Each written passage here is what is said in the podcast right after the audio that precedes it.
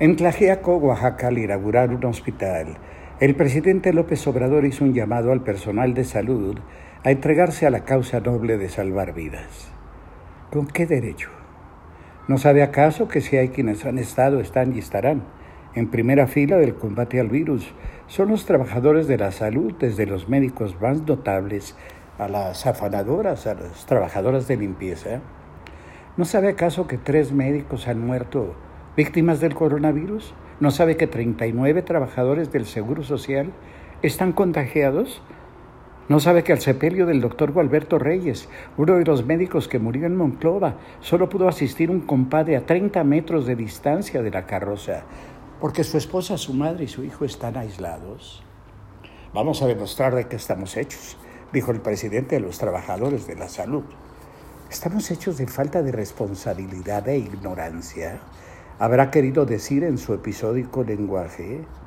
Porque si alguien ha faltado a las reglas, besando niños, saludando ancianas, promoviendo fondas, alentando a los mexicanos a abrazarse y realizando giras que no sirven sino para alimentar la infinita soberbia de que el país no podría sobrevivir sin verlo, es él.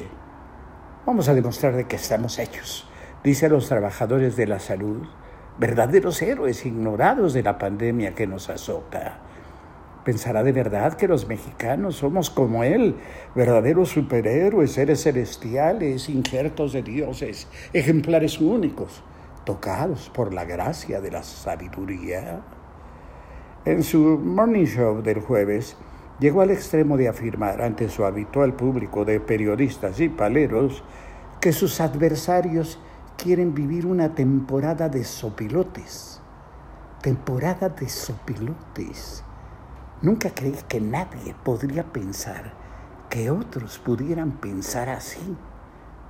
Nunca creí que nadie querría haber convertido a México en un panteón. Nunca pensé que el odio pudiera llegar a tanto. Solo que me equivoqué. Y que quien piensa así es el presidente de todos los mexicanos. No es esta la hora del odio y de la soberbia, tampoco del insulto ni de la agresión. México vive una crisis real, millones de personas estamos sumidas en la angustia, en el peor de los temores, el temor que provoca lo desconocido, el miedo a la incertidumbre, no sabemos qué pasará con nosotros, con ellos, con sus familias, ni de qué vivirán.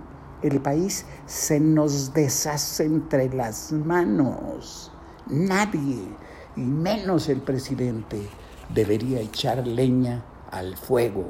México es de todos, todos debemos respetarnos, empezando por el presidente.